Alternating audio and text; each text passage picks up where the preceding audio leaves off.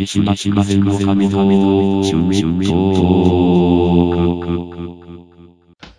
はい。皆さん、こんにちは、こんばんは、おはようございます。えー、杉島筑前の神です。杉島筑前の神の趣味トーク。えー今回はですね、えー前回と打って変わりまして、えー、ちょっと前から流行ってるゲーム、アニメの話をしようと思うんですけれども、ちょっと変化球でですね、漫画版の話をします。えー、馬娘シンデレラグレイの話をしたいと思います。まあ、馬娘私ハマりまして、まあ、友達が最初ハマってて、ハマり出したんですよね。で、だから僕アニメの一期を知らなかったんですよ、存在を。で、アプリがリリースされるってなった時に、2期も始まったじゃないですか。そこで馬娘が面白いらしいと、友達に聞いて、で、一期を見出したんですよね。そしたらやっぱ面白くて、あ、面白いってなって、で、2期始まってたんで2期もちょっと見て、で、アプリ始めて、で、も、まだ課金してないんですけど、結構、やってますね。育成回数、でもそんなでもないから、育成まで120回ぐらいしかやってないんで、ちょっと最近ここに来てあの頭打ち感が出か始めまして、ちょっとプレイ時間が減ってますけど、まあ、転勤になって通勤時間長くなったんで、行き帰りで結構やったりもしてますね。で、休みの日とかも結構やってるんですけど、で、これが、えっ、と、ヤングジャンプかな？えっ、と、ヤングジャンプで、え去年ですね、2020年の6月から、えー、連載されてます。で、今2巻まで出てますね。で、今度、えっ、と、ん？なん、ん？来月？来月か再来月に多分5巻、3巻が出るんじゃないかな。で、これが、まあ、馬娘シーズン1は主人公が、えー、スペシャルウィークと、まあ、準主人公としてサイレンス鈴鹿。で、シーズン2が、えー、メインの主人公が東海帝王で、準主人公が、えー、メジロマックイーンだったんですけど、この漫画版は、いわゆるアイドルホースと言われたオグリキャップが主人公です。で、世代で言うと、えー、スペシャルウィークは多分98年とか99年とか、その辺なんですよね。90年代の最後の方。で、東海帝王が90年代の頭の方なんです。91、92、93ぐらい。で、えー、オグリキャップは、昭和から平成になる時なんで、80年代の最後なんですよ。80年代の最後から90年代頭なんですよね。90年ぐらいまでなんですよ。だからこう、東海帝王よりも一世代前の競争馬になります。で、ただ僕は、別に競馬はそんなに子供の頃から好きだったとかそういうことはないんですけど、やっぱオグリキャップの名前は知ってて、やっぱオグリキャップ本当に社会現象みたいになった競走馬なので、普通の人でも知ってるくらいなんですよね。で、僕本当に競馬全然やらないんで、ダビスタぐらいしかやんないんで、それで本当に子供の頃から知ってた馬の名前って多分オグリキャップと成田ブライアンぐらいしか知らないです。で、なんですけど、このオグリキャップっていうのがすごくこう変わった経歴の馬で、あの漫画でも書かれてるんですけど、本当にまだ赤ちゃんというか小さい時、子馬の時っていうのが足にちょっと障害じゃないんですけど、そういうのがあって、で、こう、そんなに血統も良くないんですかね。多分。多分そんなにこう、なんだろう。あ、でもそんなにむちゃくちゃ悪いあれでもないのか。一応父親がダンシングキャップっていう馬で、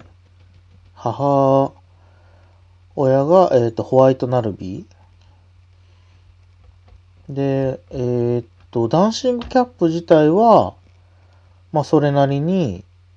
えー、優秀な成績を収めてた種母馬。でもこれ、笠松競馬だって、あくまでその、笠松って、なんだ、笠松って何県岐阜か。岐阜の地方競馬の話なんで、だ当然その中央に来るような馬ではないんですよね。血統が全然。中央に、中央で、こう、活躍するような馬とはまた血統が違くて、で、しかも、生まれたばっかりの時に、足がちょっと外側を向いてて立つことができなかったんですけど、いろいろこう、こう牧場長の人が、あの、世話をして、少しずつあの、歩けるようになったんですよね。ただ、あのなんだろう。授乳をあんまり、まあ、母牛、馬があんまりこう父の出が良くなくて、しかも授乳を嫌がったりとかしたんで、本当にガリガリで、もう痩せこけてた馬だったんですけど、ただもう雑草だろうとなんだろうが、もうとりあえずその辺にある草を食べる、食べまくるみたいに食欲が旺盛で、で、こう、2歳になる頃には、こう、それなりに大きくなって、あの売りに出されて、え、競り、競りに出たのかな？競りには出てないのか。ただこう、食欲がすごかったらしいですね。で、これ漫画でもそうで、あの、アニメ版にもオグリキャップ出てきますけど、あの、ドーナツ競争とかしてましたけど、めちゃめちゃ食欲すごかったのが、ここに、えっ、ー、と、反映されてるんですよね。で、まだ2巻は、えっ、ー、と、漫画が2巻、1巻目、2巻目までしか出てなくて、2巻目のラストが、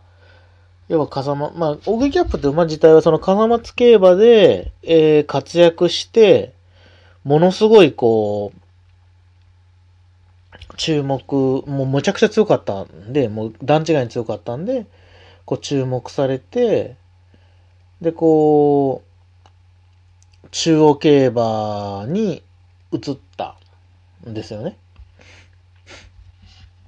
中央競馬でも勝ち続けて、で、もう時代をこう、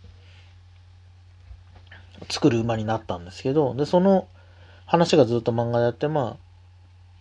本当に笠松のトレセン。トレセン学園って、えっ、ー、と、トゥインクルレース中央競馬の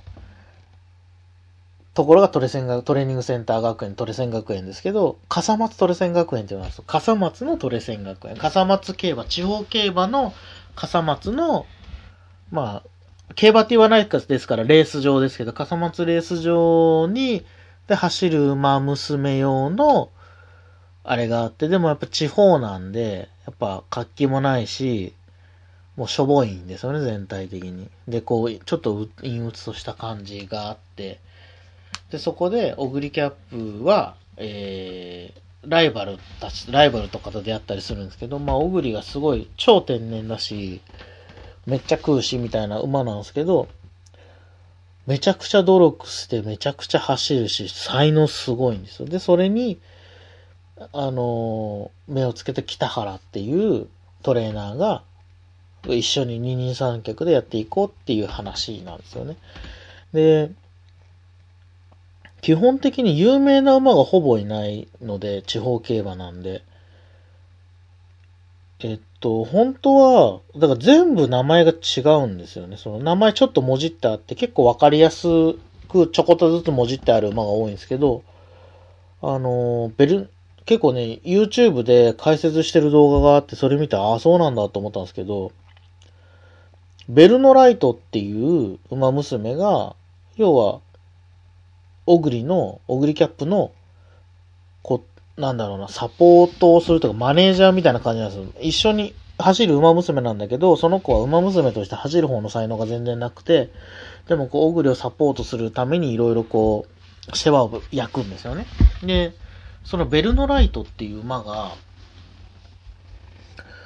あの、架空かと思ったら実は、モデルがいて、同じ時期に、いた笠松の地方競馬の馬にツインビーっていう馬がいて、でツインビーはベルで、えっ、ー、と、強くなり、ベルを取ると強くなります。で、ツインビーの主人公の名前はライト、ベルのライト、ベルのライト。はぁーと思って。で、実家がスポーツ用品店だっていう設定なんですよね。まあ、これは完全に YouTube で見たことをそのまま喋ってるだけなんで、あの、YouTube の方見てください。で、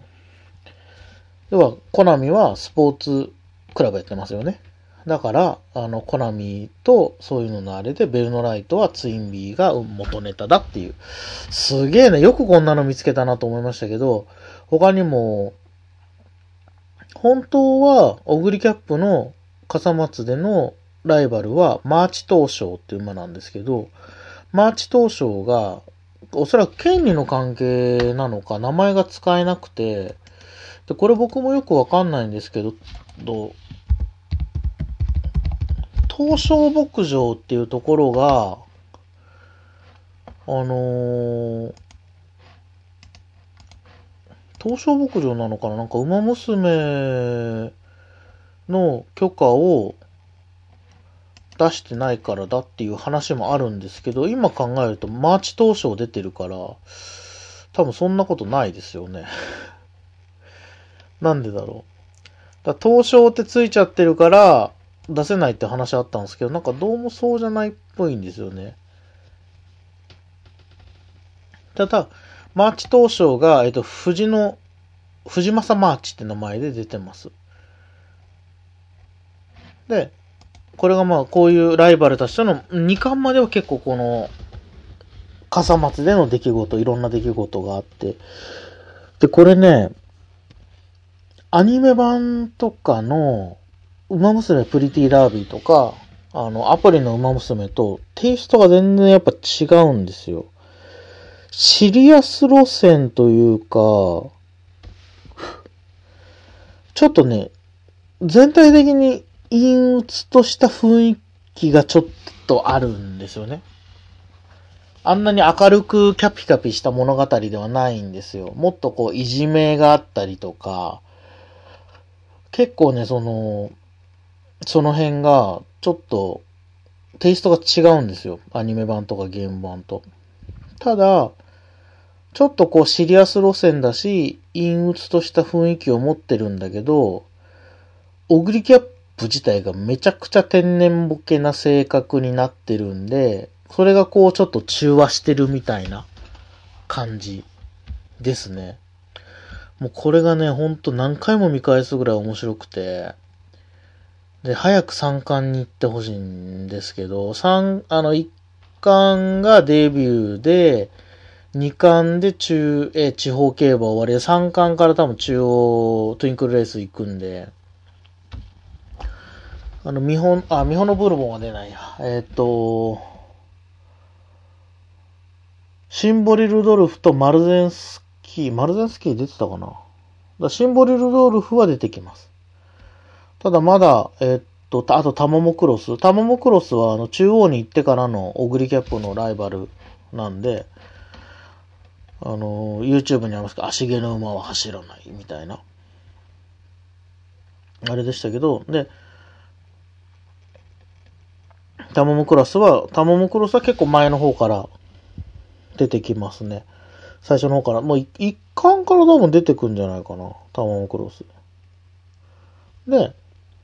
あのー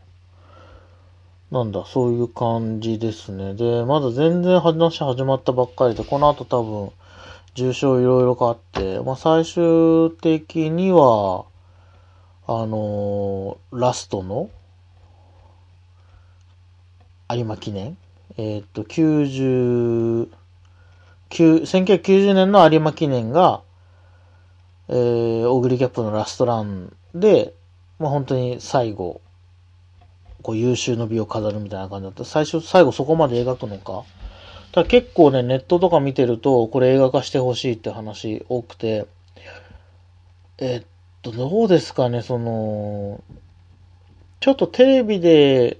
テレビシリーズで12話、13話かけてやるっていうのは世代的にも、どうなんすかね、その、ちょっと他の馬、メイン、なんですか、